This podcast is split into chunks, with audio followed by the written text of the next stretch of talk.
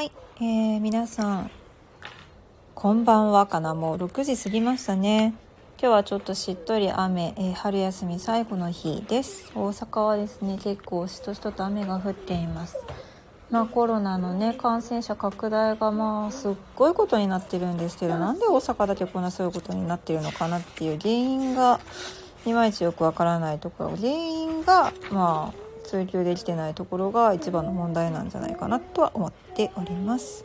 まあそれ置いといて置いといたらダメなんですけど、うんまあ、自分がかからないようにするしかないですね。さて今回ですね AEAJ、えー、日本アロマ環境協会の機関誌ですね。これのナンバー99スプリング2021年、ま、つまり最新号なんですけれどもこの中にですね先日クラブハウスでちょっとこうお話ししてた中でも出てた精油の保管方法に関してまあまあタイムリーに結構ねあの実験をしてくれているコーナーがあったのでそれをちょっとシェアしたいなと思ってライブを開きました。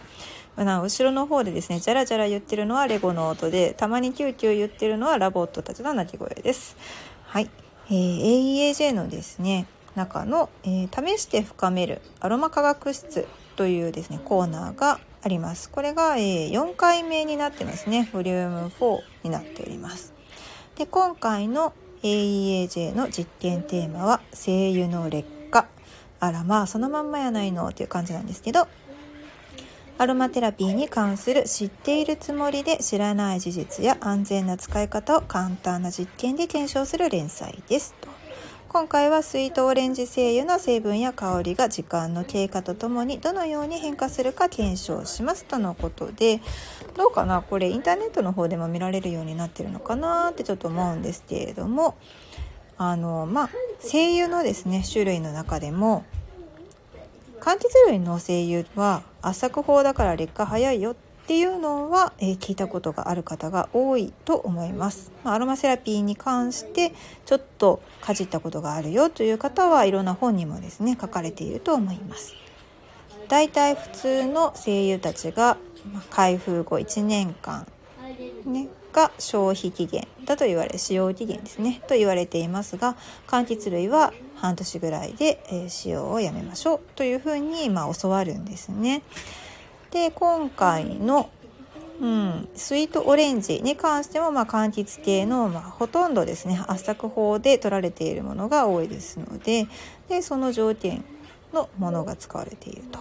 で検証概要についてはですね精油がスイートオレンジの精油学名はキトルス・シネンシスですね。あー懐かしいっていう感じがします。最近なんかずっとこう和声優ばっかりやってるので海外声優のこういう学名をですねまあ必死で覚えた頃のですね記憶をたどるとなんかすごく懐かしい気持ちがしますね。で調査項目は成分香り見た目の変化です。まあ3つですね調査項目があるということですね。うん。どういう方法でそれを測ったのかなっていうのは気になるところです。で保存方法に関しては、え常温保存が、まあ、使用せずに保存した場合と日常的に使用した場合に分けています。でこの使用せずに保存と日常的に使用なんですけどこの日常的に使用したっていうのはどういうことかなんですが、まあ、常温で保存をしていて日常的に1日1回30秒開封を週に3日実施したということですね。だいたいまあ生活の中で、うん、使っていく頻度とま似たようなものかな毎日使うわけではないけど週に3日、えー、当てて、まあ、ポタポタっと垂らしてでまた、えー、蓋を閉めるというような使い方をしたという想定ですよね。で冷温保存の方は、まあ、これも1使用せずに保存とに日常的に使用っていう方法で分けているんですがさて冷温保存なんですが、まあ、どれぐらいの温度なのかというと家庭用の冷蔵庫の約5度で保存をしているということです。冷蔵庫5度ぐらいでしたっけ？結構もうちょっと上かなって思ったんですけどね。もうちょっと低いのかな？うん。これもね置く場所とかその冷蔵庫を開けるタイミングとかもいろいろあると思うんですけれどもまあざっくりと簡単な実験ってちゃんと書いてますからね 簡単な実験で、まあ、大体それぐらい、うん、5度で保管しましたと。調査期間は実験開始時は1週間後2週間後1ヶ月後3ヶ月後6ヶ月後の、まあ、調査をしましたと。大体そうですね、まあ、劣化して使用期限のマックスである6ヶ月までやりましたよっていうことですね。じゃあ結果を見ていきましょうと。ちょっとねグラフになっているところとか写真があるのでそれをまあ言語化していかないといけないんですけれども、えー、成分の変化に関しては抜粋の部分が載っています。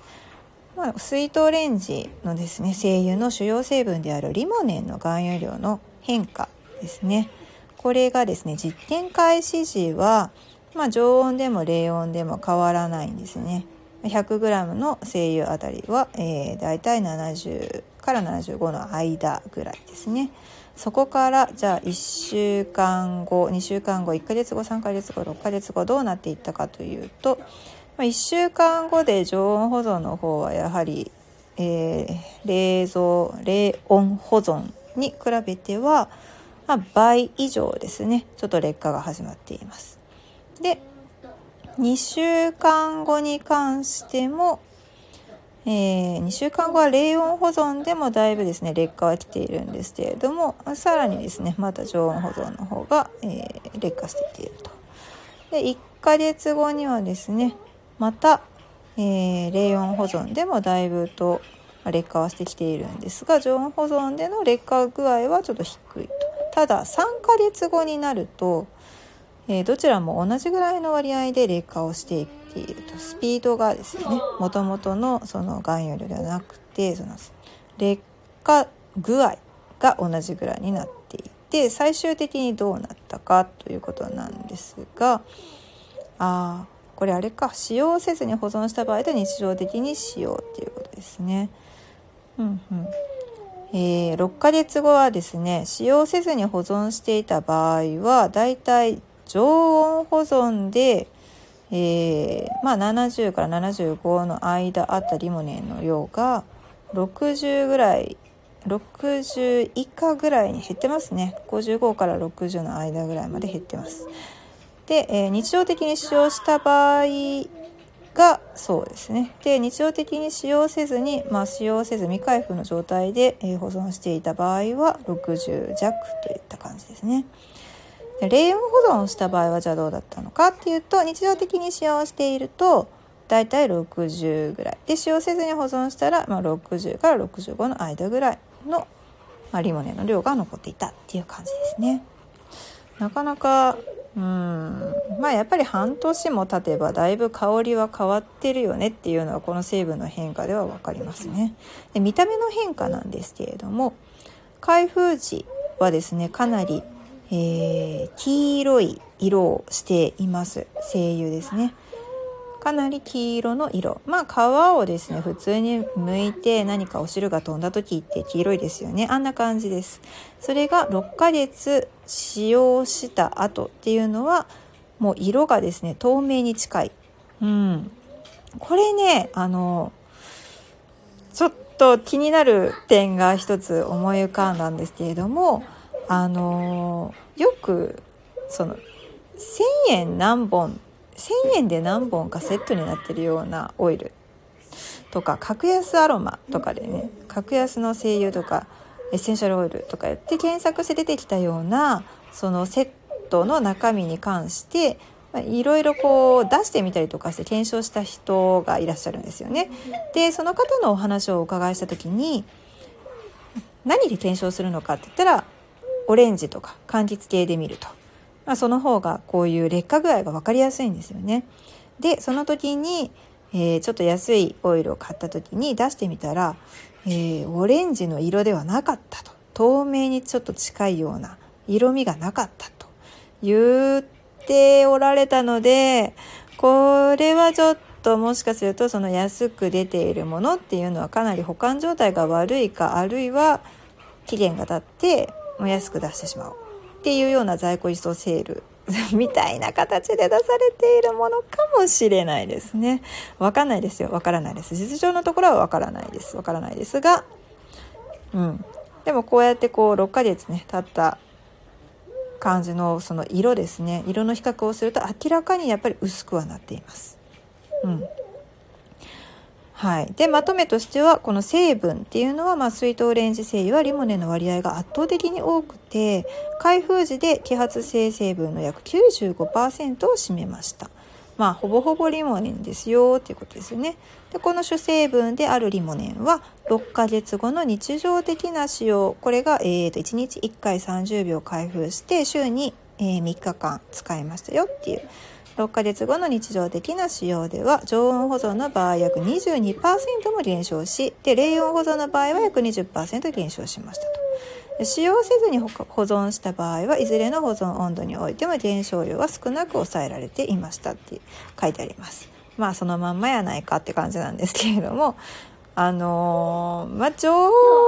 じゃなくて冷温の方がその劣化具合は少ないけれどもいずれにせよやっぱ劣化するよっていう話ですね。でシトロネラールなどの一部の成分は常温保存の日常的な使用条件で検出されなくなりました。消えていったってことですね。はい、で精油成分の全体量も3ヶ月までは穏やかに減少。うん、そうなんですよ3ヶ月くらいまではね本当にね穏やかなこうグラフの形をしているんですが6ヶ月目になるとガクッと減ってるんですねこの3ヶ月何があったっていうような感じの、えー、下がり方をしていますなので、うん、あまり品質を落としたくない場合はなやっぱりその柑橘類の使用期限が半年とうん、目安さ目安で設定されていますけれども3ヶ月ぐらいで使い切れたらいいよねっていう感じですね。うん、で香りに関してなんですがこれは官能検査ですね。1ヶ月後までは保存、おっと、ピコポンになりましたね。出てって言われちゃいましたね。はい。ちょっと申し訳ありませんが。はい、どうぞ。はい。開けました。これちょっとね、ピコポンピコポン入ってしまうっていうこのライブの辛さ。でもう一回多分なると思うんですよマンションのエントランスが2枚南に何て言うんですか？二重扉っていうか2段階になってるんですよねそう香りの検証結果の続きを読みましょう、えー、1ヶ月後までは保存温度や使用頻度にかかわらずオレンジらしい爽やかな香りが認識され確認されましたと。うーんとなんだろうな、まあ、1ヶ月後までなんですよね。それ。結構短いですよね。はいまたなりましたね。開けましょう。よいしょ。はい。あ えっと続き使用せずに保存した状態に比べ日常的に使用した方が開封からの日数経過とともに香りが弱まりました。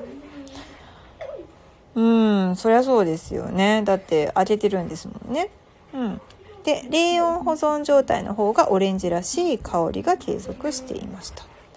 ざっくりですね。ざっくりなんですが。はい。というわけで精油の変性つまり成分変化を抑えるにはしっかりと蓋をして空気に触れないようにすること。でまた高温多湿を避けて冷暗所に保管することが大切ですと。これはもう本当に、えー、基本のキーで習うことですよね。しっかり蓋をしてで高温多湿を避けて冷暗所に保管してくださいっていうことはもう本当に最初の方に言われます。で成分変化はあの保存温度や使用頻度などによって異なりますと。それはそうですよね。でも酸素と結びつきやすい構造を持つリモネン。まあ、リモネンは酸化しやすいと言われます。酸化による成分変化が起こりやすい性質を持っていますと。なのでリモネンを多く含む柑橘系精油を扱う場合は特に保存方法と使用期限に注意しましょうということが書かれています。さてさてと。まああのそうですねクラブハウスの方でも、まあ、やはり精油の保管方法で特にこの柑橘系に関してなんですけれども、まあ、冷蔵庫に入れといた方がいいよというふうに言われておやっと思ったんですよね。冷蔵保存を、えーと、必ず必要としているというか必ず求めているメーカーさんもいらっしゃるっていうことだったのであのここやここだけやでバージョンの、ね、クラブハウスの内容を公開するんかいって感じなんですけれどもこういうのって結構こう基本的に大事な知識になってくるので、まあ、それはもうちょっと広めていこうかなと思っています。あのうんそうですね劣化を防ぐのであればなるべくもう冷蔵庫に入れてしまった方がいいでしょうというのはありますが、えー、冷蔵と常温に関しましても3ヶ月目までぐらいはですねあんまり変わらないです。基本。その冷温であるか常温であるかというのはあんまり変わらないです。なのでどうしても冷蔵庫に入れないといけないかって言ったらそうではないですね。そうではないんですけれども、まあ、あの高温多湿な場所だともちろん劣化していく速度は速くなるでしょうというのとあとは蓋の開け閉めですね。これ空気に触れるか触れないかだけでもだいぶ違うと思いますので、まあ、使用頻度によってもちろんその使用頻度が高ければ消費するのも早くなるとは思うんですけれども大容量で買ってしまうよりもやはり、えー、柑橘類に関してはですねちょっと少量ずつ買っていただく方がまだ劣化は少ないのではないかなと思いました。はい、今日は結構ね一般的な話をしました。昨日毒でしたからね。はい。で毎日毎日ね発信したいんですけれども今日はちょっとですね本当はヤマト便が取りに来るはずだったんですけど来ないっていう事態が発生しましてちょっと私も困っております。うん、ま、そういうこともありますね。雨だしコロナだし何でもあるわなみたいな、はいまあ、そういう状況を受け入れつつまたですね今度こういう知識共有できたらいいなと思う知識をですね皆さんと共にこうやって喋っていったらいいなと思います。では、えー、ミューズネストのオーナーゴミュがお届けしました。